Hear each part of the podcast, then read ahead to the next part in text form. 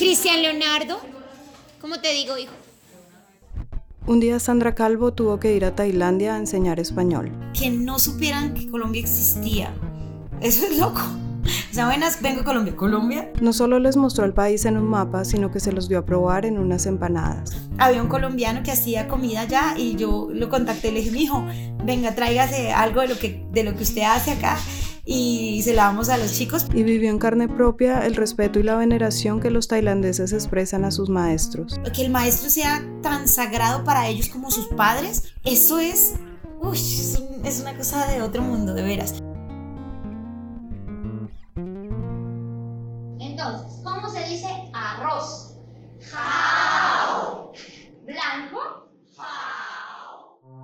Pero lo más importante de todo, un día estuvo de pie frente a ese mar paradisiaco de Tailandia, en una playa solitaria con un paisaje inverosímil, y entendió que estaba recibiendo una recompensa. Para mí, para mí, es como el premio. Yo decía, Dios, cuando estaba un día que estaba en, una playa y en, mar limpio y sola, y yo miraba por y, decía, y miraba al cielo y decía, aquí esta es, este es el pago, esta es la recompensa a tantos años de, de tristeza, de dolor, de lucha.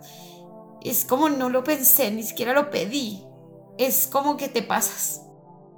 Decidimos empezar esta historia con el viaje de Sandra Calvo a Tailandia, y en particular con esta escena frente al mar, que no es el comienzo ni el final de su relato, sino que es más bien como un punto donde toda la narración se eleva y se alumbra, y eso lo entenderán en unos minutos. Lo que pasó antes, porque ese momento ya lo entiende como una recompensa, y lo que pasó después, quién es Sandra hoy, es lo que aquí les vamos a contar. Una historia como pocas de una mujer que se ha levantado de la nada varias veces en la vida y que ha logrado llegar a todos sus destinos. Yo soy Paola Cadena y esto es Recordarte, un podcast donde la vida es una historia y la voz el acontecer sonoro de la memoria. Mi nombre es Sandra Yanider Calvo Murcia eh, nací el 7 de enero de 1981. Mm, nací en Muso, Boyacá.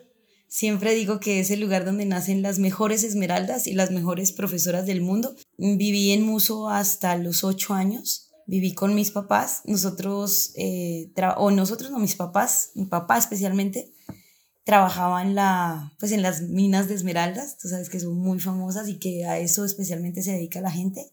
Y pues nada, él era un jovencito muy jovencito con su hermano. Eh, trabajaron en la, primero en el campo, eh, sacando mandarinas, naranjas, plátano, yuca, y llevándolo a, llevando todos esos productos a la mina. Y luego eh, alguien los vio y le dijo a mi abuela, podríamos llevarlos a, la, a las minas a trabajar con nosotros, y mi abuela como que dio el permiso en ese momento y empezaron a trabajar allá. Mi mamá, también muy joven, pues trabajaba como ama de casa, pero era muy berraca muy, muy berraca. Mi mamá la mujer más berraca que haya conocido en el mundo. Mi papá el hombre más dulce y noble que, que conozca también. Muso es un pueblo colombiano ubicado en una zona rural. Es conocido como la capital mundial de las esmeraldas. Esa piedra preciosa de color verde profundo abunda en esas tierras del occidente de Boyacá, y así como ha traído riqueza para algunos, que no son la mayoría, también ha dejado muchas desgracias. La llamada Guerra Verde, el conflicto armado entre propietarios de minas que en los 80 dejó cientos de viudas y huérfanos en los yacimientos de la Gema en Boyacá. Ahí empieza el asunto porque digamos que ellos ya, ah, mi papá tenía 28 años, mi mamá tenía 31 y mm, empezaron a, trabajar en la mina y justo por esa época empezó también la guerra de Gacha por apoderarse por las minas de Esmeraldas contra Víctor Carranza nosotros vivíamos en un sector muy pegado a, a Pacho, Cundinamarca, que queda, bueno, a la salida de Muso pegada a Pacho, cerca del, de la zona de poderío de, de Gacha. Y Gacha dijo, mm, todos, vamos a meternos, vamos a tratar de meternos por este, por este, por este sector y lo que vamos a hacer es que vamos a acabar con, con todo lo que se nos oponga para llegar allá. Gonzalo Rodríguez Gacha, alias el mexicano, fue uno de los capos más poderosos del narcotráfico en Colombia durante los años 80 y formó parte del conocido cartel de Medellín. Nació en Pacho, Cundinamarca, un pueblo muy cercano a Muso, y allí se inició en el negocio de las esmeraldas, del que después saltaría al narcotráfico. En ese proceso se desató una guerra entre esmeralderos, conocida como la Guerra Verde, en la que estuvieron involucrados entre otros él y Víctor Carranza, conocido como el zar de las Esmeraldas, y quien fue señalado de financiar grupos paramilitares. Se considera que este conflicto dejó alrededor de 3.000 muertos, llenando de miedo y violencia esta zona rural de Colombia. Gonzalo Rodríguez Gacha, alias el mexicano, quien sembró el terror durante los años 80 en Colombia. En este contexto vivía Sandra con sus padres, con una casa en el pueblo y una finca a sus alrededores, a la que decidieron ir un 8 de septiembre. Mi papá y mi mamá eh, decidieron ir a la finca con mi tío, el hermano de mi papá y su familia. Nos fuimos para la finca y disfrutamos allá pues lo que siempre hacíamos, el visitar el ganado, hacer de comer para la gente, eh, jugar. Y estábamos eh, almorzando, estábamos almorzando con ellos, con unos amigos, vinieron unos vecinos de ahí del, del, de la vereda, porque siempre mi mamá preparaba para todos y mi papá también gastaba para todos, así se acostumbraba así. Los padres de Sandra acostumbraban a hacer fiestas o comidas para todo el que quisiera venir y compartir con ellos. Ese día llegaron unos jóvenes conocidos del pueblo y estuvieron almorzando con la familia, compartieron un rato y se fueron. Unos minutos después, Sandra, sus padres, su tío y su familia salieron en un carro rumbo al pueblo. Siempre recuerdo que ese día fue un día de muchísima risa, muchísima risa, porque además mi papá y mamá reían mucho y recuerdo todavía las carcajadas y los chistes de venida. Y ya yéndonos, eh, eh, ya regresando a Muso, estos muchachos que habían estado con nosotros eh, estaban esperándonos en la carretera y salieron de la carretera eh, encapuchados, con muchas armas, y empezaron a, dispararnos a nosotros.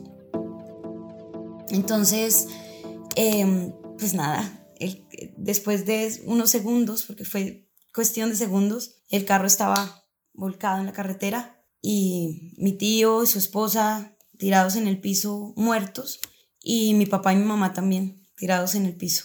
Aparentemente muertos, yo creía que estaban muertos porque pues porque ah, estaban igual que los demás. Los hombres que dispararon eran los mismos que habían estado con la familia unos minutos antes, y Sandra cree que esa cercanía que habían tenido con ella y con los otros niños en esa ocasión y en otras les hizo tomar una decisión. A ellos les habían dado la orden de matarnos a todos, absolutamente a todos, pero quizá como la relación o el hecho de que nos hayan visto tan pequeños eh, hizo que no lo hicieran, o sea, hicieron, hizo que no nos mataran, y lo que pasó fue que se acercaron a mí, que era la mayor, me sacaron del carro, yo estaba llena de sangre porque me habían disparado, tenía dos tiros en el brazo, estaba botando mucha sangre y se me han perdido los zapatos, zapatos de muñeca, zapatos de villa.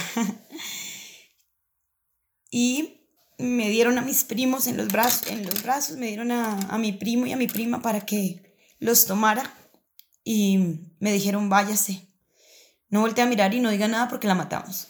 Y váyase. Y pues en ese momento, pues después de ver la escena, de ver a mis papás en el piso, de, de no poder hacer nada porque era muy pequeña, tomé a los niños y, y me fui. Como en las películas, cuando, cuando detrás está la escena de la, del fuego y de todo destruido y tú caminas hacia adelante y no volteas a mirar. Se lleva con ella tal vez uno de los recuerdos más duros que puede cargar la memoria de un ser humano, pero no solo carga esa escena en su cabeza, sino que más bien decide quedarse con la imagen viva de sus padres, de la mujer que le enseñó a ser fuerte ante cualquier situación. Yo soy hija de una mujer valiente, la vi muchas veces en, en el medio de la guerra metiéndose una pistola entre los calzones para defenderse en el momento que, que tocara, la vi la vi a ella eh, caminar descalza por entre el campo, yendo a recoger yuca, sacar la yuca, la vi matar, la vi matar serpientes con su machete y salir adelante. Entonces siempre la vi muy fuerte. Esa madre que cultivó en ella una vocación. Mi mamá me hizo la mejor maestra que, que pudo, aún en su ignorancia, porque ella no tenía estudio, digamos, ignorancia académica, pero ella me, me enseñó a jugar Yo era la profesora, siempre fui la profesora, siempre fui la profesora de las matas, de, las, de los animales, de las gallinas, de los perros. Jugábamos a subirnos a las matas a bajar mandarinas. Me disfrazaba todo el tiempo, me dejaba maquillarla y nos embadurnábamos de, maquillaje y jugábamos a disfrazarnos. Entonces ella me hizo una excelente maestra y una maestra muy lúdica. Ahora que hago cosas en el colegio, siempre me acuerdo de mi mamá, ella, ella fue la que hizo eso. Y un padre que a través de la ternura se aseguró de que siempre se sintiera profundamente amada. Y mi papá fue el hombre más dulce, mi primer amor. Entonces siempre llegaba y mi cabello es como, como el, el vínculo entre ellos y yo porque mi mamá siempre me lo cuidó muchísimo, me, puso muchas hierbas y cosas naturales. Entonces un cabello muy sano, muy, muy, muy liso, muy bonito. Eh, gracias a mi mamá y mi papá, este cabello era como su adoración. Entonces es la indígena de sus, de sus amores. Entonces siempre hay como un vínculo con el cabello, precisamente por eso, porque ellos, eh, mi papá llegaba a la mina cada 20 días y, y llegaba a ver el cabello de su niña, y a peinarme, a sentarme en sus piernas y amarme. Uno escucha el relato de Sandra y se pregunta con qué fuerza se levanta una niña de 8 años con heridas de bala, con un bebé en brazos y un niño de 5 años tomado de su mano, dejando atrás sus padres asesinados. ¿De dónde sale el valor para dar un paso y caminar sin mirar atrás? Lo que pasa es que el, el mismo contexto hace que las mujeres museñas, yo siempre he creído eso, yo creo que, que nosotras en herencia eh, recibimos de los indígenas, nosotros somos descendientes de los indios musos, que por historia son los indios más valientes, también bélicos, como los más guerreros. Yo creo que por una parte es eso, yo, yo llevo esa sangre de, de valiente que también me heredó mi madre, mi padre y mi madre, pero especialmente mi madre, incluso mi abuela. Y, y, digamos que en nuestro pueblo, por la misma guerra, por la misma situación de violencia, nos tocó ser fuertes, por las buenas o por las malas. El asesinato de sus padres no era desgraciadamente la primera escena de violencia que Sandra presenciaba con apenas ocho años. Antes de esa situación ya había habido, o sea, nosotros veníamos de la guerra, de la Esmeralda, todos estos años anteriores. Muchas veces nosotros en, en Muso vimos personas caer o, o, simplemente estar reunidos en, un, en una tienda y después de, de salir de la tienda, eh, digo, estar en la tienda de un momento a otro, escuchar una balacera, pa, pa, pa, pa, y terminar la balacera, salir a la calle y ver a la gente botada en el piso, botada en el piso. Y ver madres que, que ven a sus hijos, a sus esposos ahí, eh, esposas a sus esposos, eh, bueno, niños a sus padres, y tener que seguir la vida, porque no hay de otra. Era un convivir constante con una guerra que no les pertenecía, pero de la que no era posible escapar porque penetró todos los rincones de la región y a todos los habitantes por igual. Niños o viejos, todos eran testigos de la tragedia. Todos los días en la mañana los niños corrían a la, a la morgue a ver quién había muerto, a ver quién había aparecido allá, porque ya se volvió un sitio de guerra y, y era un sitio en el que la, la muerte era una especialidad. Entonces, por ejemplo, cuando empezó Gacha a pagarle a, estos muchachos y a muchos otros para matar a, los que hacían parte de la mina, eh, las muertes eran horribles, o sea, era de no me importa llegar a su casa, encontrar al esposo y decirle salga, salga acá y matarlo frente a, a, su esposa y a los hijos. Y después lo que viene, lo que viene después, que es la, la venganza, ¿no? Eh, es ojo por ojo, diente por diente, la ley del talión, eh, el que hierro mata, hierro muere. Y entonces si tú, si, si esta persona mata a esta, entonces la otra la mata a su familia completa y la mata de, de, formas horrorosas. Una dinámica que desgraciadamente se ha repetido en el conflicto colombiano por años, en esta y muchas zonas rurales del país. Las guerrillas, los paramilitares, los mineros, los narcotraficantes, los militares, todos contra todos, dejando a su paso ese río de sangre. Esta vez le tocó la tragedia a la familia de Sandra, y ella no tuvo otra opción que hacer lo mismo que han tenido que hacer muchos, levantarse y caminar, dejando atrás sus muertos para intentar salvar su propia vida. Camino un poco hacia adelante porque, porque toca, no hay de otra. Caminé hacia adelante y llegué a la casa de un tío, o sea, el, el, abuelo de los niños. Llegamos a esa casa que quedaba no más de cinco minutos, yo creo. Caminamos hacia allá, dejan a los niños allá porque ellos, gracias a Dios, eh, a la niña solo le pasó un tiro raspando en, por acá, pero no le pasó por la, cerca de la sien y al otro niño le estriparon un dedito, el carro le estripó un dedito, pero pues no fue tan, no fue nada grave, digámoslo así. Pareciera que estuviéramos destinados a estar vivos porque pues fácilmente pudimos haber muerto ahí, pero no, no pasó. Entonces yo quedo, yo quedo, o sea, me llevan a mí porque estaba herida en un caballo y me llevan a la casa de un primo que tenía carro y en ese carro me llevan al pueblo para llegar al hospital. Mientras ella era atendida por los médicos, sus padres seguían en esa carretera. Mi mamá, eh, que estaba viva, después supe que estaba viva, se levanta, camina un poco, quizá inconsciente, o sea, no, no, con el sentido perdido porque estaba herida, muy herida, y camina y ella se rueda un poco, se cae por la montaña y se, se desnucó. Mi mamita se desnucó.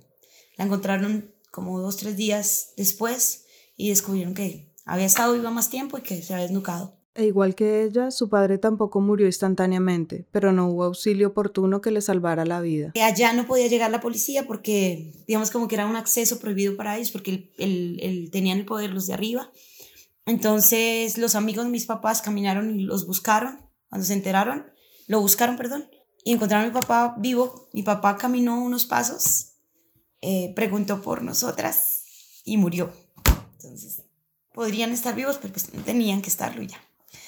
Y mm, nada, después ya llegamos al pueblo, me sacaron la bala, después de unas horas mm, llegaron los cuerpos de mis papás, pero pues nunca me dijeron que estaban muertos. Y ya, después los enterraron. Yo nunca vi a mis papás muertos, gracias a Dios. O sea, en ese momento, digamos que me quedo con la idea de que, de que los vi aún caídos, supe que estaban vivos. Y me alegra no haberlos visto muertos porque, porque tengo el recuerdo más hermoso de ellos en vida, sea. Sandra fue hija única y por eso mismo tuvo siempre toda la atención de sus padres. Dice ella que fue princesa hasta los ocho años y cenicienta de ahí en adelante por todo lo que vino después. Un primo mayor y su esposa, que eran coordinador y rectora de un colegio de Zipaquirá, otro pueblo unas cinco horas de Muso, se hicieron cargo de ella por una breve temporada, mientras terminó el segundo grado de la primaria que estaba cursando en ese momento. Después de eso tuvo que irse a vivir con su abuela paterna, que había comprado una casa en Bogotá, pues también tuvo que salir huyendo del pueblo amenazada. Pero ahí empieza la historia más fuerte, más dura, quizá los años más difíciles de mi vida, porque mm, mi abuela pues era una mujer que, que ya había aprendido a ser, ya tenía en ella mucha dureza, mucha dureza. Era una mujer berraca también, conocida en el pueblo como, como estas matronas de las obras de, de Márquez o de quien sea, pero las grandes mujeres que tienen una autoridad en solo su, su físico, grandota, tesa, berraca, chapalante. Pero, pero justamente, o sea, yo en ese momento necesitaba, era como, pues imagínate, había perdido a mis papás, estaba solita. Y yo, yo siento que en ese momento necesitaba, era mucha ternura, mucho cariño y lo que recibí fue lo que ella tenía para darme. Sandra empezó a enfrentar situaciones de maltrato que jamás había tenido que vivir con sus padres. Me pegó mucho, mi papá y mamá jamás me pegaron. Mi abuela me pegaba casi todos los días. Eh, me tocaba, yo era mayor, entonces tenía que barrer, trapear, cocinar, planchar, hacer todo, absolutamente todo en la casa. Y, pues nada, no recibir como esa ternura y esa dulzura de mi mamá ni de nadie. Su abuela nunca aceptó a la mamá de Sandra como esposa de su hijo, y Sandra cree que en parte a eso se debía la dureza con la que la trataba, porque tal vez veía en ella la imagen de su madre. Además, también fue una mujer que tuvo que vivir muchas tragedias, y el dolor poco a poco la había vuelto una persona de emociones rígidas. Pero en esa casa, Sandra no solo tuvo que lidiar con el maltrato y la falta de cariño de su abuela. Tuve que pasar lo que quizá muchas mujeres y niñas colombianas hemos vivido en silencio y es que viví la violencia y la, o más que la violencia, el abuso sexual. Es decir, eh, esa era una casa muy grande que estaba destinado, destinada exclusivamente a, a ser arrendada. Entonces casi que todas las piezas estaba llena, habitada por personas desconocidas. Y recuerdo muchas veces en que, en que tuve que, que ser tocada, manoseada y respetada obligada a hacer cosas. Y otra vez, bendito sea Dios, jamás violada. Pude haber sido violada, pero bueno, gracias a Dios no pasó y... Toda esa situación la llevó a un momento en que no aguantó más, y siendo todavía una niña de no más de 12 años, toma una decisión radical. Llama a su primo, el mismo que la había recibido por unos meses después de la muerte de sus padres, y le pone un ultimátum. Le llamé y le dije, vea, o usted viene por mí, o yo me voy para la calle y no me importa si me vuelvo una, una indigente o lo que sea. O sea, si usted no viene por mí, si usted no viene por mí, no me van a volver a ver nunca más porque me voy ahí porque yo no aguanto más. Y yo me, me fui de la casa y mi primo me esperó cerca, nos escapamos. Había una señora en un tercer piso por allá de Manizales que muy amable, muy generosa, siempre me cuidó. O sea, siempre Dios me puso muchos ángeles. Siempre me ha pasado que me pone ángeles por todo lado, gente muy linda que me cuida. Y esa señora en ese momento también me ayudó como para comunicarme con mi primo, para buscar la manera de escapar, como que todos trataban de cómo sacamos a esta niña de acá. Y ya me fui. Y ese día mi primo, el, el profesor, no pudo ir por mí, sino mandó a otro primo. Y ese primo me llevó a comer la primera hamburguesa de mi vida. Llega a la casa de su primo en Zipaquirá y allí termina el grado quinto de la primaria. Al finalizar esta etapa tiene que decidir dónde va a iniciar la secundaria, y teniendo en cuenta que siempre ha soñado con ser maestra, lo primero que considera es una escuela normal superior, que son instituciones educativas que en Colombia tienen como objetivo la formación de maestros para el nivel de preescolar y básica primaria.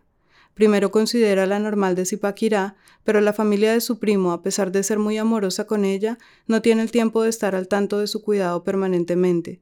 Así que se decide por otra escuela normal, en Villapinzón, cuyo sistema era de internado y que estaba a unas dos horas de la casa de sus primos. Allí tendría un lugar donde estudiar y vivir de lunes a viernes, con salidas cada fin de semana. Aquí empiezan los años más hermosos del mundo, porque yo yo viajaba, o sea, imagínate una niña de 12 años viajando desde Briseño, desde Zipaquirá hasta Briseño y de Briseño hasta Villapinzón, en bus particular. Y luego eh, llegar a la normal y ver a todas esas niñitas, bueno, no a todas, pero a muchas de esas niñitas el domingo llorando porque dejaban, sus papás las dejaban en el internado.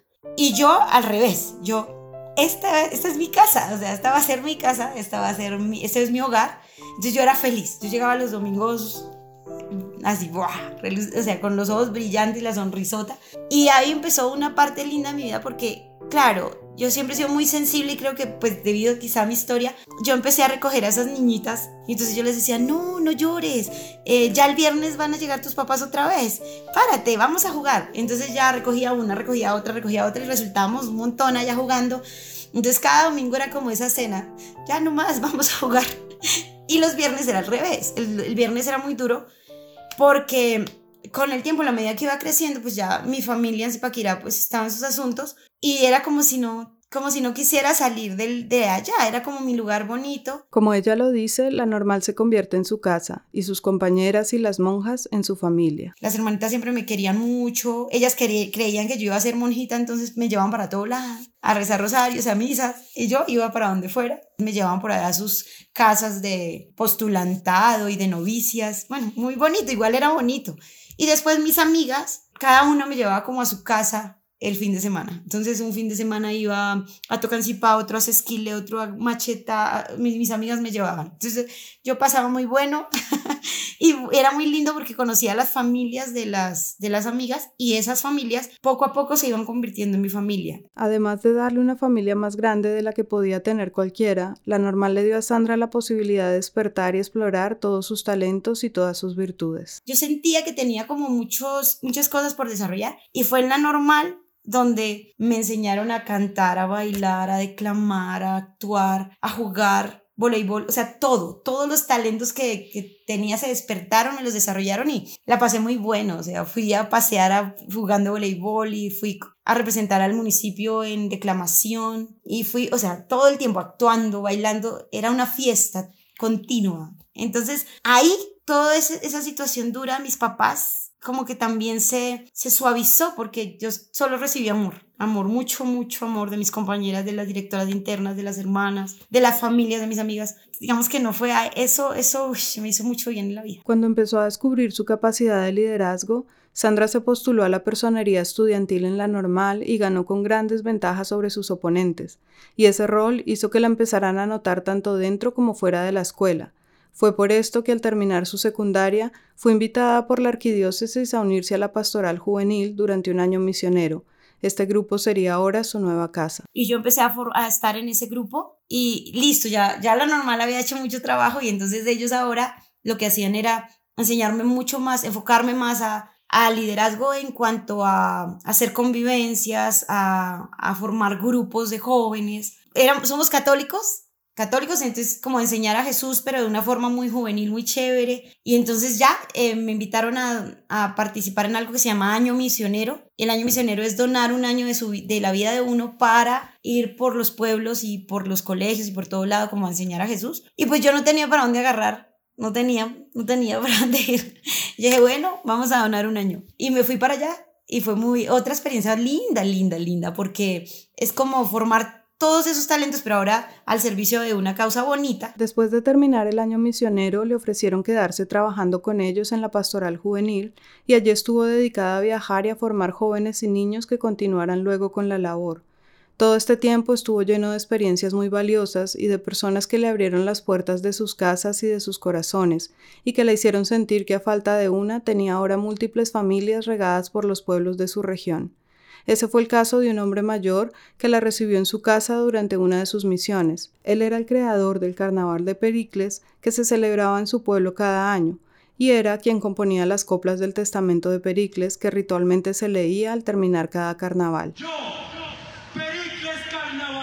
Entonces él me empezó a contar su historia y yo le dije, ah, con que, con que muchas coplas, ah, listo, pues lo reto. Usted me echa una copla, yo le echo una copla. Pues siempre, siempre he sido muy habilidosa en, en eso, por eso estudié español. Entonces y jugamos a que él me echaba una copla, yo le echaba una copla, pues nos dio como, yo no sé, nos dieron las dos y las tres y las, la madrugada y ya nos fuimos a dormir y el abuelito se levantó muy temprano y se fue al pueblo y le dijo al padre, padre, llévese la otra misionera, déjeme a esta o sea, a mí, déjemela a mí, déjemela a mí. Eso manda a la otra por allá y déjemela a mí.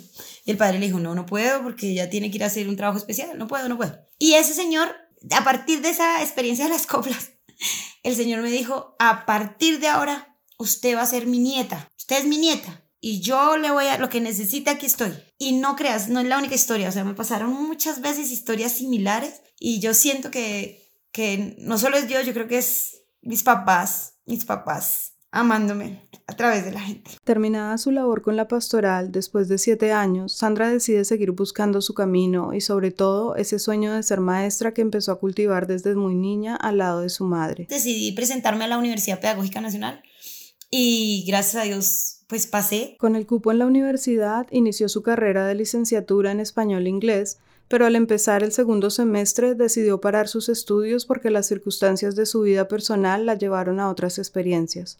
Recién terminada la normal, Sandra conoció el que ella considera su primer gran amor, un hombre mayor que se había separado recientemente de su esposa y con quien vivió una relación muy bella, pero que no duró tanto como hubieran querido. Él había, se había separado de su mujer, había dejado a su hijo y su esposa, su ex esposa estaba pasando una situación muy dura de una enfermedad que se llama bipolaridad. Y en su bipolaridad, que es una situación muy difícil, él le ofreció, ella le dijo, si usted se va yo me mato y mato a su hijo. Y entonces yo le decía a él, mire, lo de nosotros es muy lindo, pero yo no me voy a responsabilizar de la muerte ni de su esposa, ni de su ex esposa, ni de su niño. Y creo que es algo que tiene que ir a cerrar y tiene que ir a hacer. Si, si la vida nos tiene para estar juntos algún día, tendremos que estar, pero por favor, vaya y solucione su situación. O si no, él sería el papá de, de mis hijos ahora porque fue mi, mi primer y gran amor. Después de esta relación conoció a otro hombre, que sería el padre de su hija, pero con quien la relación no sería nada fácil. Y ese hombre acababa de ser em, abandonado, digámoslo así, por su esposa y le había dejado cuatro hijos, dos niñas y dos niños. Y yo lo conocí a él y en mi, ¿qué será? Complejo de salvadora, eh, me metí con él más como por, por los niños y, por, y como por la, la, la situación me metí con él y estuve con él, pero ahí fue cuando yo dije, no, yo, yo quiero tener un, o sea, yo quería tener a una hija y dije, quiero tener, este es mi momento para tener una hija. Y yo decidí tener a la niña. Decidió tener a su hija y empezar una familia, asumir el rol de madre no solo de su bebé, sino de los cuatro niños que no eran suyos. Pero sus razones iban más allá del amor por él, y esta relación se convirtió en otra etapa muy dura en la vida de Sandra. Estando con él por la situación de sus hijos. Entonces ahí empieza otra etapa durísima porque, claro, por un lado era feliz porque estaba embarazada, yo tenía en ese, en ese momento la posibilidad económica de quedarme en la casa, estar embarazada, tranquila, caminar por los montes, por los campos, escuchar a Mozart, todo lo que tocaba hacer en esos tiempos de mamá. Y viví un embarazo precioso. Y alcancé a tener a, a, estar con la niña hasta que ella tuvo un año, entonces también fue un espacio bien, bien especial. Pero a la par estaba viviendo con un hombre que era un alcohólico y vivir con un alcohólico es fatal. Es horrible porque es tener que aguantar que él esté en la calle, que quién sabe cómo llegue, que si llega. Y a la vez esa dulzura y ternura de la niña que conoció el, el John, el anterior, pues ya no podía estar porque yo tenía que estar encargada de, de estos niños, formarlos, no permitir que les pasara nada, que las niñas fueran, estuvieran en la calle, que pronto las abusaran, que pronto quedaran embarazadas. Bueno, la droga estaba muy cerquita de, de ellos, uy, no. Entonces me, me asumí una responsabilidad que, pues, que asumí por salvar y era un peso muy grande. Entonces viví, tengo que decir, los años, los cuatro años más pesados de mi historia porque me tuve que endurecer mucho para tener para ser estricta y para formar a esos niños y a la vez para, para soportar esa situación con este hombre borracho. Horrible, horrible. Fue una época en que Sandra tuvo que manejar la responsabilidad de su hija, de los cuatro hijos de su pareja, del alcoholismo que él sufría y además de su carrera universitaria porque pasado un año del nacimiento de la niña, Sandra regresó a la universidad a retomar sus estudios. Tuve que estudiar mucho porque en mi normal no, mi normal era excelente en todo, pero en inglés no, no teníamos un inglés muy bueno y para, para pasar en la pedagógica tocaba saber al menos lo básico de inglés y fue durísimo pero también lindo, o sea, otra vez, siempre hay que ver cómo lo, yo siempre me he especializado en eso. Eso también ha hecho que la vida sea un poquito más, más fácil y más bonita y es que me especialicé en encontrar lo bello de, de las personas y de las cosas y de las situaciones. Entonces, por más difícil que sea, siempre he tratado de ver como lo, lo, bueno de cada, de cada cosa. Entonces, por ejemplo, eh, entrar a la pedagógica sin saber casi nada de inglés eh, significaba estudiar como tres veces más que mis compañeros, pero encontrar a la vez personas que eran muy tesas y, y que se acercaban para decir, aquí estoy, ¿qué necesitas? Yo te ayudo. Sandra conoce otra joven estudiante que para ella significó mucho, no solo por el apoyo que le brindó, sino porque la hizo reflexionar sobre sus valores y sobre la forma en que su propia comunidad religiosa veía el mundo. Ahí encontré oh, especialmente a una mujer que me cambió la, casi que la vida, tengo que decirlo, y ella, ella no sabe cuánto bien me hizo, porque yo vengo de una pastoral y entonces la idea de Dios y lo correcto y lo no correcto y, y de fondo como unos eh, paradigmas de lo que está bien y lo que no, y en fin, tanto así que a veces logramos juzgar, o sea, yo les decía a mis compañeros de la pastoral pilas porque creer que somos de Dios y que estamos con Dios a veces significa como que los otros no y entonces los juzgamos porque no son como nosotros. Esa chica y en general su experiencia en la universidad pedagógica llevaron a Sandra a mirar más allá de las apariencias. Una niña completamente diferente a mí físicamente, ¿no? Entonces así toda alta, de cabello liso pero negro y toda vestida de negro, con sus labios negros y zapatos grandes y su, su cara un poquito blanquita y metalera, metalera, pero metalera. Y entonces yo la veía y yo sabiendo lo sociable que soy, yo la miraba y la miraba y yo decía, Dios mío, yo creo que va a ser amiga como de todos, pero con, con ella no mucho. Y no porque no quisiera, sino porque como la veía tan diferente. Y ella, y hoy la encuentro a ella y con el tiempo ella era muy buena en inglés, muy, muy, muy buena en inglés. Y ella empezó a ayudarme mucho ayudarme y muy humilde, muy, muy, muy generosa y empezó a ayudarme y la empecé a conocer y nos hicimos muy amigas, muy, muy amigas. Y entonces empecé a descubrir que esta niña así negra, toda negra, vestida de negro, pues ella no creía en Dios. En ese tiempo decía, yo no creo en eso. Y yo le decía, pero, pero tú tienes más a Dios que cualquiera de nosotros. O sea, a ti se te nota más Dios que, que a mí misma, porque eres una mujer que jamás juzgas a los otros, que estás pendiente de ayudar, que eres muy amable, que eres dulce. Eso es Dios para mí. Y si a ti no se te da la gana de creer que ahí está Dios, pues allá tu problema, pero tienes más a Dios que a todos.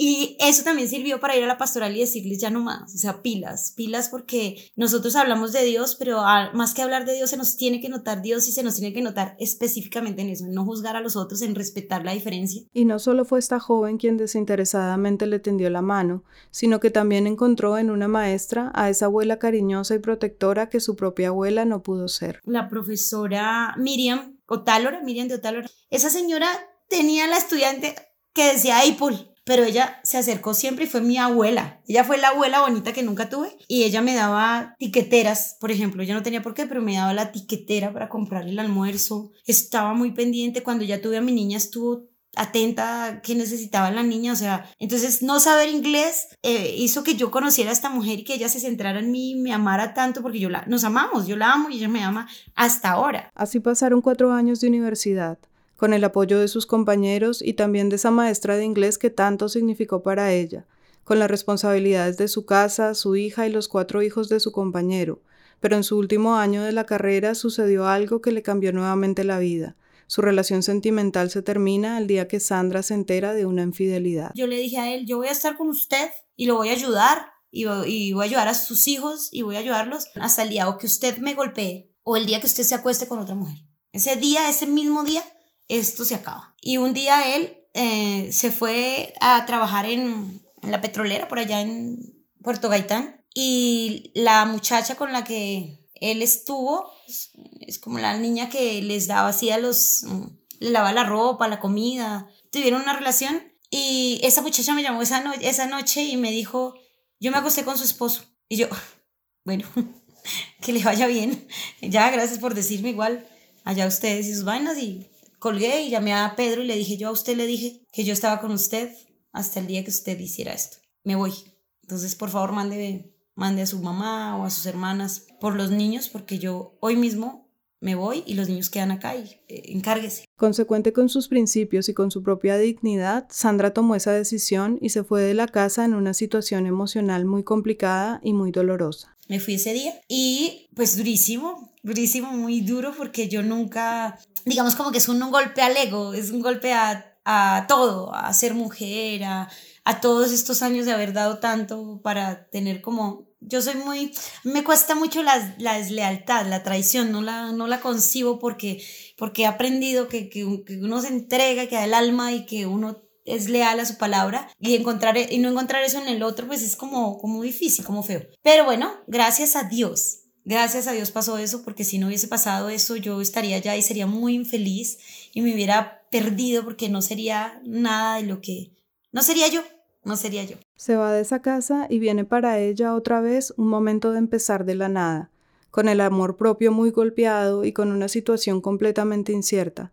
Al lado de su casa vivía una profesora de la que se hizo muy amiga y ella, ante la situación tan difícil de Sandra, le ofreció una casa desocupada que tenía su familia en Usaquén, un barrio al norte de Bogotá, y Sandra decide irse para allá. Era un momento muy importante en su carrera universitaria porque justo ese año comenzaba sus prácticas docentes, es decir, que ejercería como maestra oficialmente por primera vez, y tuvo que afrontar ese reto que tanto había esperado, llevando por dentro un dolor muy grande. Entonces era como mi momento de, lucir porque yo decía, ah, ya soy profesora, ya estoy a nada de serlo y, y es mi momento de demostrar que soy una gran maestra, pero fue terrible, o sea, ir a ser maestra ya el, como, como una actriz, o sea, la supermaestra y por dentro estar llorando y vuelta mierda, destruida, derrotada. Su hija se quedaba en la guardería de la universidad y ella iba a cumplir con su práctica docente y con todo su trabajo académico, mientras en casa la esperaba cada noche un escenario desolador. Yo me fui solo con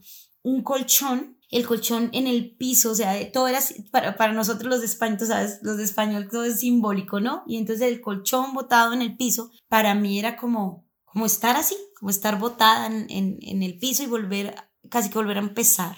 Y la única diferencia era que ya estaba con la niña. Entonces hubo momentos en que no quería pararme, en que lloraba, entré como un estado depresivo, pero de la rabia, o sea, de la rabia, del dolor, de la de todo en relación con, con eso que pasó. Y yo no me, o sea, la que me paraba era Charín, porque ella me decía, yo le decía a ella, desde que nos fuimos, yo le dije, mami, vamos a luchar, y entonces, em, cuando ya yo estaba tan caída y, yo me acuerdo mucho de, de, la escena con la maleta de la mía, con la maleta de la niña, con la niña alzada, tratando de pasar el puente de la 161 para coger el Transmilenio.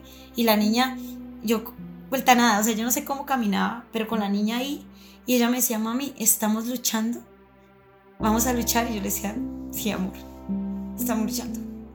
Vamos a luchar. O sea, solo ella me paraba pero de este golpe también se levantó. Con su valentía, con la motivación que le daba a su hija y con el apoyo de esas personas que siempre encontró o la encontraron y que le tendieron la mano. La gente linda que uno encuentra también, o sea, yo sigo diciendo que yo creo mucho en Dios, pero en Dios así, en el Dios que, que está en todos, en todas las personas buenas, en los actos buenos, en la belleza del universo, en la belleza de la naturaleza, de todas las cosas bonitas que nos pasan. Entonces es como que cada vez que hay algo oscuro siempre hay, hay gente, gente que lleva el sol y que lleva la luz y que, y que lo, lo impregna uno de eso y, y ya no necesitamos más eso a esas personas y seguramente después uno, uno también es luz para otros.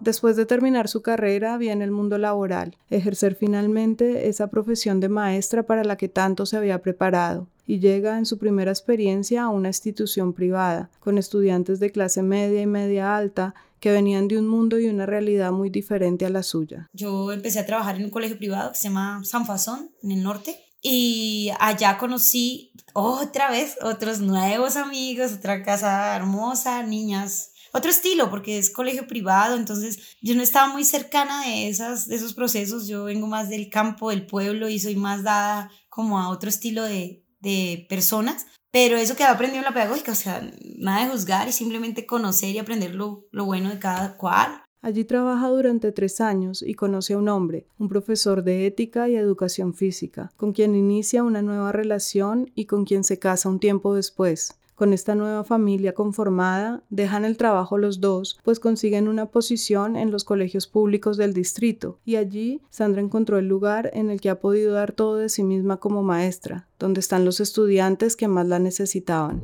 Yo soy la maestra que, que los niños pueden tocar, la maestra cercana, la que pueden abrazar, la que pueden, a la que pueden acceder, a la que pueden acercarse a, a, ser ellos, a llorar, a reír, a, a lo que sea. Los principios de la felicidad y la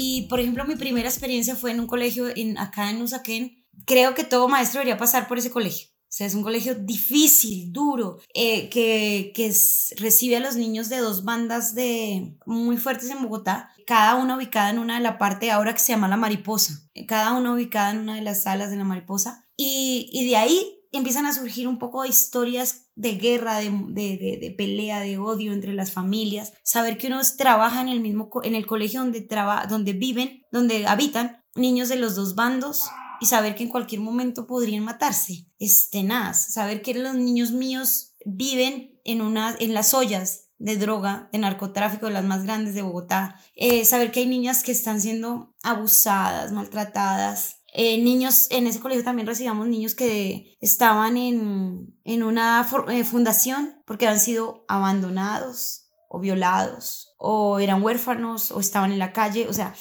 o sea, ser maestro de esa población es otro nivel. Vinieron muchos retos como maestra, muchas experiencias y en algunos casos también mucho dolor e impotencia al enfrentarse con situaciones llenas de violencia, abandono y sufrimiento de sus estudiantes, y ante las que ella no podía más que hacer lo poco o mucho que estaba a su alcance. Me conmovió mucho, mucho el asunto de saber que había niños que no comían, que no comían nada durante el día, y en ese tiempo no estaba como muy activo el asunto del, de los refrigerios y tener que jugar a, a, inventarme estrategias para, hacer, para buscar la forma de hacerle llegar el, el, refrigerio a alguien. Por ejemplo, yo me compraba empanadas y yo llamaba al niño y le decía, venga, quiere, tome. Y ya comí, tome, ¿cómo hace esta empanada? Y se la daba y por allá me iba y ya, como haciéndome la boba sabiendo que ese niño no tenía nada más que comer o mandándole con otro niño, mire, mire, que aquí le mandaron, sin que supiera, o sea, buscando, haciendo lo mismo que hacía la profesora Miriam, pero Miriam conmigo, pero ahora con ellos, cosas así. En un contexto así, la educación y la labor de un profesor va mucho más allá de una negociación de conocimientos y estándares. Toca directamente la humanidad, la capacidad de sentir empatía por una realidad completamente quebrada. Y Sandra, por su forma de ser como mujer y como maestra,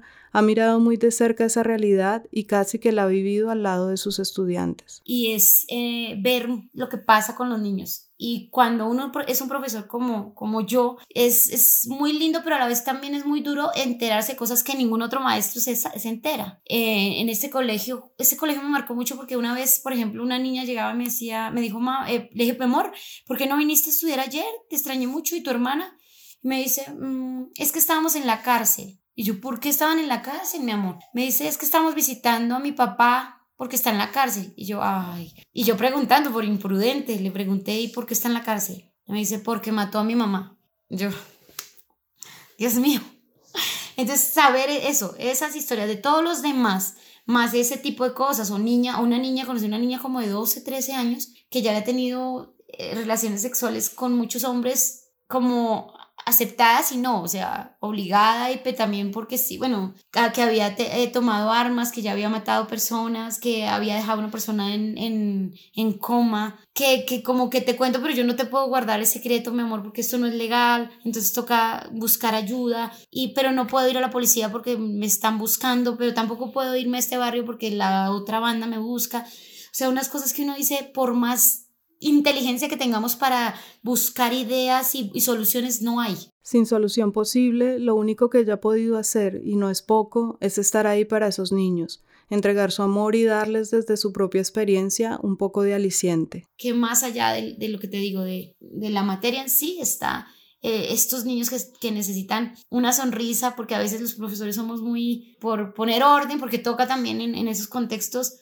a veces nos olvida que estos niños no necesitan más que ser amados. Entonces mi especialidad es esa, es, es hacer que el niño sienta que, que yo lo amo en verdad y que, y que, que si viene al colegio va a estar cuidado y va a estar siendo amado en verdad por mí. Eh, a eso me he dedicado todos estos años, creo que esa es mi misión. Enseñar, por supuesto, trato de enseñar de la mejor manera, pero que todos los días los niños sientan que, que son escuchados, que, que, que aprendan que, que ellos valen, que aprendan que lo por más difícil que haya sido la historia, tengo toda la autoridad para decirlo, eh, pueden llegar lejos y lograr los sueños y, y siempre nos van a decir no y, siempre el mismo mundo nos dice no, usted no tiene plata, usted, está, usted no tiene familia, usted no tiene casa, pero aún así es como esa rebeldía que nace desde lo profundo para decir sí podemos lograrlos. Esa es nuestra venganza contra el sistema, contra el mundo, contra nuestra misma historia. Es ser rebeldes y decir yo sí puedo lograrlo, lograrlo todo lograrlo absolutamente todo.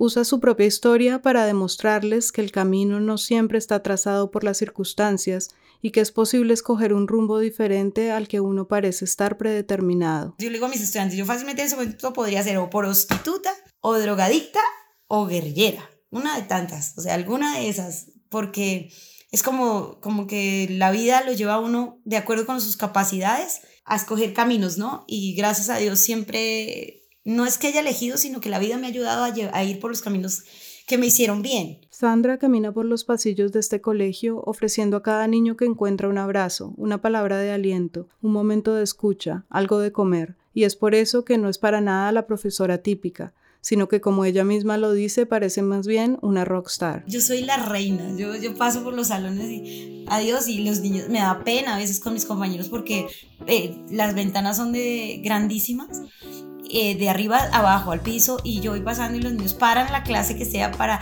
adiós dije y, y, yo molesto y les hago broma y me río.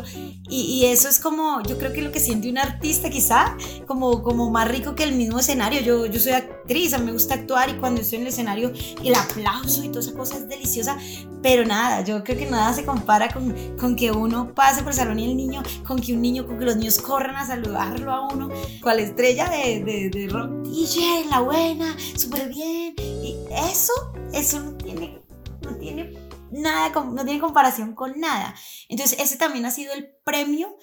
Quizá, yo creo que en mi caso, a la vocación tan absurda que tengo, yo digo que soy la persona más feliz del universo y la que más ama esta vaina. Y en mi caso es como lo que, sobre lo que yo me he volcado debido a mi historia también, quizá. Yo amo a mis niños porque son lo mío, son míos, son un pedazo de mí también. No solo se ha entregado su trabajo como maestra dentro del colegio, sino que además su compromiso la llevó a querer seguir preparándose académica y profesionalmente para enriquecer su labor. Por eso inició una maestría en el Instituto Caro y Cuervo, una de las instituciones públicas más prestigiosas de Bogotá en el área de las lenguas. Y estando allí, en un momento dado, como de la nada, recibió un regalo que no esperaba y que ella sintió como el pago a todo su esfuerzo, como la recompensa que la vida le tenía preparada después de tanto golpe y tanta dificultad. El gobierno del presidente Santos que estábamos haciendo, que pasó lo del pacto de paz, y que Colombia empezó a, mostrarse hacia afuera como un destino para aprender español, hicieron una, una, como un intercambio de maestros, es decir, nos mandaron a nosotros, mandaron a cinco profesores de Colombia para que fuéramos a enseñar español en, en cinco países de Asia y después nos mandaron niños acá para que estudiaran español. Ese proyecto, eh, un día estábamos en clase y llegó la coordinadora de la maestría y dijo, van a ir a representar a Colombia y hay cinco cupos. Tres para tres profesores de Colombia, de, diferentes universidades que pasen, y los dos mejores promedios de, de la maestría. Y después de que miraron las listas, de mirar quiénes podían, quiénes podíamos ir, eh, una amiga y yo nos ganamos ese honor de ir a representar a Colombia como maestros de, como maestros de español en Asia y a mí me tocó Tailandia como premio, imagínate, el paraíso. Sin esperarlo en absoluto, Sandra se encontró a sí misma enseñando español por dos meses en una universidad de Bangkok, en Tailandia. Más que un trabajo fue como, para mí, para mí, es como el premio. Yo decía, Dios, cuando estaba un día que estaba en, en, en una playa y en, en, mar limpio y sola, y yo miraba por todo lado y decía, y miraba al cielo y decía, aquí esta es, este es el pago, esta es la recompensa a tantos años de, de tristeza, de dolor, de lucha. Es como no lo pensé, ni siquiera lo pedí. Es como que te pasas. Ese momento no solo le dejó la sensación profunda de estar recibiendo una recompensa de Dios o de la vida por todo lo que había luchado y entregado, sino que también significó para ella cerrar un ciclo que aunque había dejado en el pasado siempre le causó temor. También es romper ya un poco la, la historia, ¿viste? Mi abuela vivió la guerra y perdió a su familia, mi papá murió y ahí quedamos y yo seguía y no creas, hubo momentos en que cuando yo tenía, cuando cumplí 28 años decía, Dios mío, ¿y si me muero ahora? Como mi papá. Y no me morí, no, no, no fue el momento, entonces llegué a los 31 y otra vez el miedo. ¿Y si me muero cuando tenía a la edad de mi mamá? Y no pasó. Y después venía mi hija. Y si mi hija, si a mi hija le pasa lo mismo que a mí, y si yo me muero y ella queda sola, o sea, no creas, ese miedo siempre anduvo ahí, estuvo, estuvo pendiente, y, y hasta que no pasé hasta que no, la niña no cumplió ocho, yo ya dije, ya, aquí no, aquí es, tengo que entender que aquí se acabó, que conmigo se acabó, o sea, que con la niña, conmigo, aquí ya no va a repetirse más, que, que hay que cortar esa historia y que ya no tiene por qué ser así. Sandra asumió y declaró convencida que esa experiencia de dolor y violencia en su familia se había terminado con ella y con su hija, y así ha sido. Pero al parecer las heridas que nos deja el pasado siempre buscan una forma de manifestarse si no nos tomamos el tiempo para admitir que están ahí para mirarlas de frente y sobre todo para reconocer de qué manera nos marcaron. Y ese proceso de confrontación y entendimiento lo tuvo que vivir no hace mucho tiempo, justamente durante la pandemia. Los dos años pasados de pandemia fueron años durísimos, durísimos, porque digamos que fueron dos años que que estuve salvando mi colegio porque no es como que no teníamos, no teníamos una tenemos un asunto con la coordinadora que no está haciendo su papel, entonces no está, entonces asume la líder, ¿no? liderazgo la salvadora, otra vez, todo ese asunto, ¿no? entonces ve salva al colegio. Y entonces el peso del colegio, la organización, y luego la, las familias, ¿no? O sea, niños que no tenían, ¿cómo se conectan a una clase si no tienen un celular? No tenían internet, sumaba eso más que si llegaran a tener, es que no tenían cómo comer, sus papás habían perdido el empleo, no tenían, no tenían nada, los estaban echando de las casas porque ellos no estaban eh, teniendo dinero para pagar. Y eso, entonces, claro, digamos que muchos, no creo que haya un profesor que se haya alejado totalmente de esa realidad, pero en mi caso, pues es mucho más profundo. O sea, yo digo, Dios mío, mis niños a los que amo tanto con sus historias, entonces otro peso y uno trata de ayudar. Gracias a, a, todos los amigos que he conseguido, logramos hacer una campaña para, para conseguir mercados, eh, ayudas, SIM cards, eh, cosas así para darle a los niños, pero nunca suficiente porque eran muchos. Entonces, de todas formas, sigue el peso, ¿no? Y el, el, la, la impotencia. Entonces, va al colegio, van los niños. Va la, la misma pandemia, el hecho de no poder salir en Bogotá. En ese momento estamos en Bogotá. Mi niña, que es hija de maestra y, y no puede ser ayudada por su mamá mi esposo que le ayuda pero pierde el empleo y empieza una depresión, entonces lo, una depresión profunda. Entonces, pero yo que soy súper poderosa, entonces yo cargo. Entonces cargo el colegio, cargo, la, cargo a los niños, cargo a mi esposo, cargo a mi hija, cargo mi maestría, estaba haciendo la maestría, la, la tesis de maestría del Caro y Cuervo. Sandra empieza a sufrir un dolor de espalda muy fuerte que desemboca en una crisis de salud bastante delicada. Pero también yo creo que era como que toda la historia se puso sobre mi espalda, o sea, y también era necesario, porque es como que hay un momento, como que yo voy, yo voy, puedo, puedo, puedo, me caigo, me paro, sigo, pero hay un momento en que hay que parar. Y el año pasado estuve en, en julio a punto de tener una cosa que se llama síndrome de fatiga crónica. Y al mismo tiempo que yo estaba pasando eso, un compañero de la Universidad del Rosario estaba pasando algo así y a él le dio un derrame cerebral. Y él está muy grave, o sea, estuve a punto de eso o de la muerte, me decía el doctor. O sea, porque ya cargaste tanto, mujer. Y me empecé a subir de peso y la psicóloga decía, Sandra, quítate ese peso de encima. Y no era este el, físico, sino el peso de todo. Llega julio y la vida y su propio cuerpo le exigen un receso, que se detenga y que suelte. Tuve que parar y decir, voto todo, todo, incluso decirle a mi esposo, yo sé que has venido con un proceso de presión, pero ya no puedo más, no te puedo cargar más, tienes que pararte y ayudarme a trabajar y buscar un trabajo, pararte y o te mueres o te paras. Pues somos diferentes, claro, eh, ha sido muy duro, fue muy duro para él porque él no, es, él no ha tenido que vivir todo lo que uno, digamos que uno ha aprendido a ser muy fuerte por la historia. Él no tendría por qué serlo y ya. Pero, pero digamos que fue muy sabio en ese momento decirle, ahora lo vemos así, ¿no? Pero decirle, o te paras y, o, sea, te vas. Y si te quieres morir, te mueres.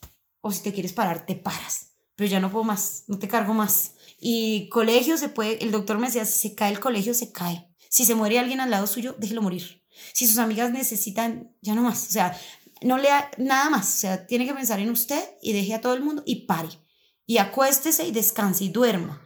Y vaya y haga lo que le guste, vaya a bailar, por favor, vaya, camine, vaya a la naturaleza. El mundo por un momento se apagó para Sandra y ese detenerse la salvó. Porque así como pasó a los ocho años, me pude haber muerto ayer, el, ahorita en julio. Eh, venía con ese, haz de cuenta, un cortocircuito en el cerebro y de un momento a otro, como cuando uno está en una videollamada con los estudiantes, que todo el mundo grita, bla, bla, bla, y uno apaga, se acabó la, o sea, se desconectó, se apagó y hay absoluto silencio.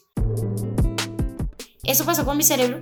En agosto, primero de agosto, mi cerebro estaba, no me importaba nada y eso es rarísimo porque yo siempre ando pendiente de todo. Pero mi cerebro se quedó en silencio, mi cuerpo se relajó, se acostó y e hice caso. O sea, había gente necesitando, yo no puedo hacerlo, no puedo. Y era como cuando tú estás vacío como cuando tú eres una, has sido siempre una vasija llena de agua para darle a todos, pero te quedaste sin nada, te quedaste vacía y dije no más. En agosto durmió como tal vez nunca lo había hecho en su vida. Descansó y dejó que su cuerpo se recuperara. En septiembre, a pesar de que todavía sufría de su dolor de espalda, empezó a asistir a grupos de canto y de baile, a dedicarse tiempo a sí misma y a ese tipo de cosas que la hacían feliz. Y en diciembre recibió un regalo de una amiga que llegó como una suerte de respuesta final a toda esa crisis como una comprensión que necesitaba, aunque no lo sabía en ese momento, y que vendría de una cita con un médico que practicaba descodificación biológica. Y ella me dijo, mira, cuando tú quieras, él está, o sea, el regalo está ahí, tú solo tómalo. Y yo no sabía exactamente qué era, y yo llamé al señor, nos pusimos de acuerdo y fuimos. Y él me contó, yo hago esto, se trata de, de que eh, tú encontremos por qué te está doliendo la espalda tanto porque ya, o sea, temía mucho incluso que pasara algo más grave como fibromialgia o algo así más grave porque ya me dolía demasiado, me habían incapacitado el año varias veces por lo mismo y él me decía, vamos a analizar qué es lo que te está pasando o qué fue lo que pasó en tu historia o qué es lo que sigue sucediendo para que tú tengas un dolor de espalda tan, tan avanzado. Y entonces empezamos a mirar, a mirar, a mirar y tú no me vas a creer,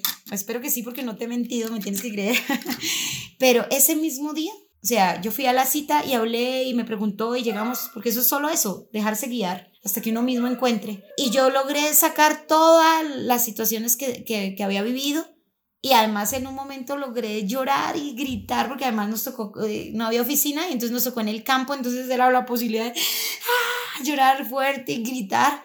Después de ese día, porque duré como tres, cuatro horas, no sé, allá hablando con él, haciendo el ejercicio, después de ese día se me pasó la, el dolor de espalda. Y él dice eso.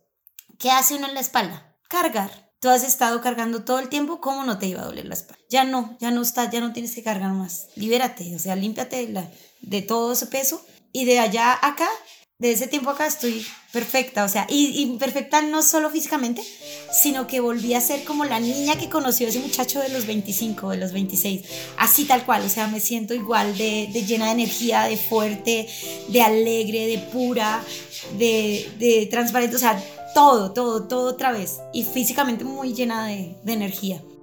Ese regalo de su amiga, más que una terapia, fue para Sandra tal vez una de las comprensiones más importantes de su vida. Encontramos que ese, esa escena, ese momento exacto en el que yo me paro, cojo los niños y me voy, pues me ha marcado absolutamente toda la vida, toda, toda. Porque desde ahí me convertí como en, como una heroína de todos, como la salvadora de todos y, y eso ha ayudado a que, eso me, me ha marcado para ayudar a mucha gente y querer ayudar al mundo entero en lo que puedo, a mi pedacito de mundo, pero también ha hecho que, que esté muy cargada y que, que, crea que puedo con todo y, y, ha sido a veces muy duro. Ha entendido también que aunque haber perdido a sus padres siendo todavía una niña y de una forma tan violenta fue decisivo en su vida, también lo fue todo el amor que recibió de ellos en esos ocho años en que los tuvo junto a ella. Dios me regaló a mis papás los años que tenía que regalarlos. Eh, duraron los ocho, exactamente ocho años, que son los años en los que los niños necesitamos aprender eh, fortalecer nuestro intelecto, nuestro carácter, nuestro, nuestra vida emocional. Sé que esos años eran duros,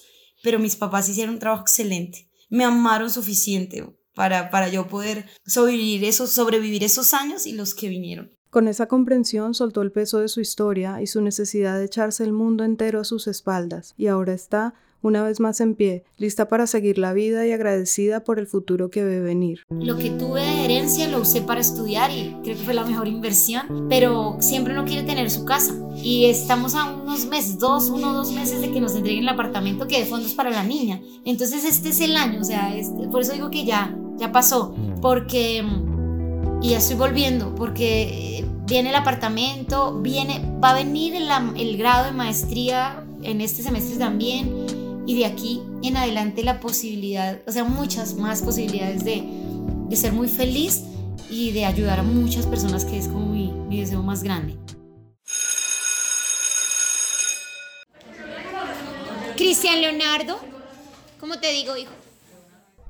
Este episodio fue producido por Paola Cadena, editado por Nidia Herrera y la música es de Mike Forrestel. Gracias por escuchar una historia más de Recordarte, este espacio donde celebramos la osadía de vivir y el necesario valor de contarlos. Si les gustó esta historia, no olviden darle clic a seguir en Spotify, Apple Podcasts, Google Podcasts o cualquiera de las aplicaciones en donde escuchen sus podcasts. También pueden seguirnos en Facebook, Instagram y Twitter. Hasta la próxima.